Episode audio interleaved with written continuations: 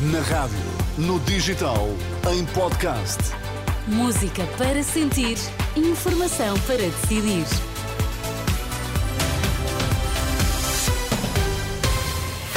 Vai conhecer os títulos em destaque nesta edição da UMA. Boa tarde. Olá, boa tarde. Luís Montenegro abre congresso do PSD com alvo apontado a Pedro Nuno Santos.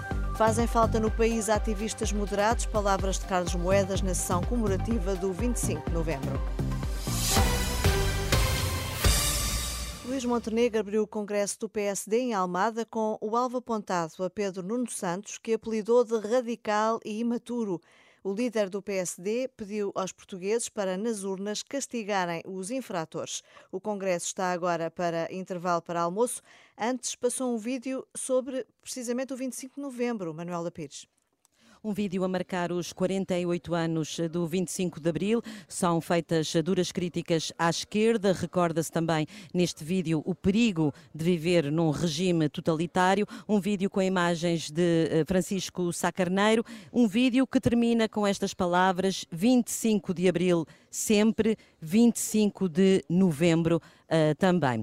Encerrou assim a parte da manhã deste congresso que agora está interrompido para almoço. Depois uh, do almoço, então, as intervenções já a pensar nas eleições de março uh, do próximo ano. Ora, Luís Montenegro abriu este congresso por volta das 10 da manhã e escolheu como alvo preferencial Pedro Nuno Santos. Diz Montenegro que é radical e imaturo, um discurso onde o líder do PSD, quis eh, fazer ver também que o PSD é, nesta altura, o único partido moderado no país. Montenegro citou também o outro candidato à liderança do PS, José Luís Carneiro, mas foi Pedro Nuno Santos o preferido. Falou de um lobo com pele de cordeiro, do mais fiel adepto da geringonça, que é imaturo e radical.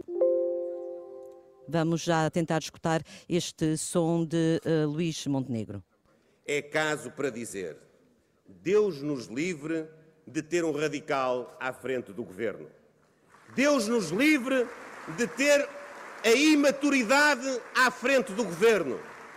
Deus nos livre de termos uma nova geringonça para levar Portugal ainda mais para a cauda da Europa. Luís Montenegro criticou o que Pedro Nuno Santos fez no governo, a decisão sobre o aeroporto, a nacionalização da TAP, deixou também um aviso, mesmo aos eleitores socialistas, que o PSD é nesta altura o único país moderado no país. Ou acreditem, em tese, no Partido Socialista, que tem no PSD moderado, aberto, humilde, firme, responsável, o porto de abrigo, o porto seguro do seu voto. O líder do PSD que deixou para o discurso uh, da tarde do final deste Congresso a apresentação de algumas medidas do programa eleitoral, reconheceu que o partido está agora unido, mas que as pessoas lá fora ainda não perceberam muito bem isso. Também sei que os portugueses ainda não absorveram na plenitude a nossa força.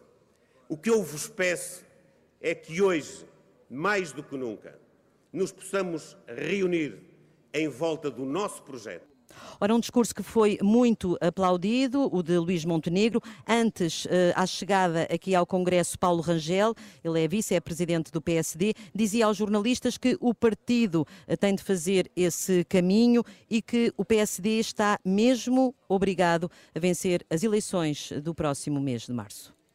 Claro que o PSD está obrigado a vencer as eleições, isso é evidente. O PSD está sempre obrigado a vencer eleições. Um partido como o PSD e um partido como o PS, isso lá para os dois, são partidos que têm que ganhar as eleições. Se não ganharem, obviamente que isso são derrotas. Se me pergunta, o PSD concorre para ganhar as eleições e tem a obrigação de ganhar? Claro que sim. Obrigação de ganhar as eleições, diz Paulo Rangel. Agora, uma pausa para almoço. Ângela, o Congresso, que era apenas para discutir os estatutos, já tratou desse assunto em duas horas e meia, uma dúzia de intervenções e a, a votação, os estatutos estão aprovados. Às duas da tarde recomeçam os trabalhos com as intervenções aí já sobre a situação política do país. Muito bem, pausa para almoço para os congressistas e também para os jornalistas. Manuela Pires, uma das repórteres da Renascença, que acompanha este Congresso extraordinário do PSD. E José Luís Carneiro, um dos candidatos à liderança do PS, já reagiu às declarações de Luís Montenegro, diz que o líder do PSD sabe que perderá as eleições, se ficar ele à frente do Partido Socialista. Por isso é que hoje só falou de Pedro Nuno Santos. Eu acho que o Dr. Luís Montenegro quer levar ao colo o meu camarada de partido porque sabe que lhe ganha as eleições. Agora sabe que perde as eleições comigo. Aliás, ele conhece as sondagens e conhece os estudos de opinião e sabe que há um candidato do PS com capacidade de diálogo e de construção de políticas no grande centro político, agregando toda a esquerda e construindo soluções nos portugueses que dão as maiorias, as maiorias políticas. E esses portugueses que dão as maiorias políticas, à luz dos estudos que estão a ser feitos, mostram que me querem a mim como candidato a primeiro-ministro e que estão disponíveis a votar em mim para primeiro-ministro. José Luís Carneiro. Na Câmara de Lisboa decorre esta hora a cerimónia comemorativa dos 48 anos do 25 de novembro de 1975. No discurso, no Salão Nobre dos Passos do Conselho, o Presidente da Câmara, Carlos Moedas, elogiou Jaime Neves e Ramalho Yanes pelo papel que desempenharam nesta data, que assegurou a vitória dos moderados sobre os radicais. Uma herança disse que é preciso lembrar, no atual contexto, quando crescem os radicalismos no mundo e em Portugal também. Carlos Moedas diz que fazem falta ativistas moderados que assegurem a defesa da democracia. Os médicos de família vão ter um limite para a prescrição de exames e medicamentos e, se cederem esse limite, terão cortes no que costumam receber para além do salário base. É o que avança hoje o Jornal de Notícias. Estará tudo definido numa portaria que vai regular o índice de desempenho das equipas das novas unidades de saúde familiar.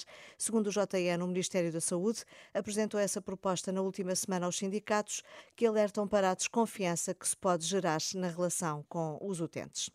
O assassinato de 25 mulheres este ano em Portugal é um escândalo e merece uma reflexão profunda da sociedade. É o que afirma eh, a irmã Júlia Bacelar, religiosa da Congregação das Irmãs Adoradoras, que foi pioneira no acolhimento das vítimas de violência doméstica em Portugal, tendo criado a primeira casa-abrigo no país. Neste Dia Internacional para a Eliminação da Violência contra as Mulheres, a irmã Júlia diz à Renascença que a prioridade deve ser a prevenção continuo a pensar que é um problema grande de, de prevenção e de, e de trabalharmos na, na, sensibilização da sociedade, mas assim no seu todo, né? A normalidade com que os jovens encaram, encaram a violência sobre as mulheres, estamos a falar agora das mulheres, essa sensação de normalidade é o que a mim me, me tira do sério, não é? Porque é, as pessoas olham para isto com tanta normalidade, eu acho que isto dobrado aos céus, e enquanto isso não se trabalhar nesse sentido, está bem, pronto. Acolhemos as vítimas, trabalhamos com elas, mas estamos sempre à espera do, do final, na linha final a irmã Júlia Bacelar. E desde o início do ano já houve pelo menos 13 mil denúncias de violência doméstica e mais de 800 detenções, segundo os dados da PSP. Última referência para o Papa eh, Francisco, eh, que cancelou a agenda que tinha para este sábado. A notícia foi conhecida a meio da manhã de hoje. De acordo com o Gabinete de Comunicação da Santa Sé, Francisco encontra-se com um ligeiro estado gripal. É o ponto final por agora. Eu sou Angela Roque e atualizo de novo a informação quando forem 14 horas.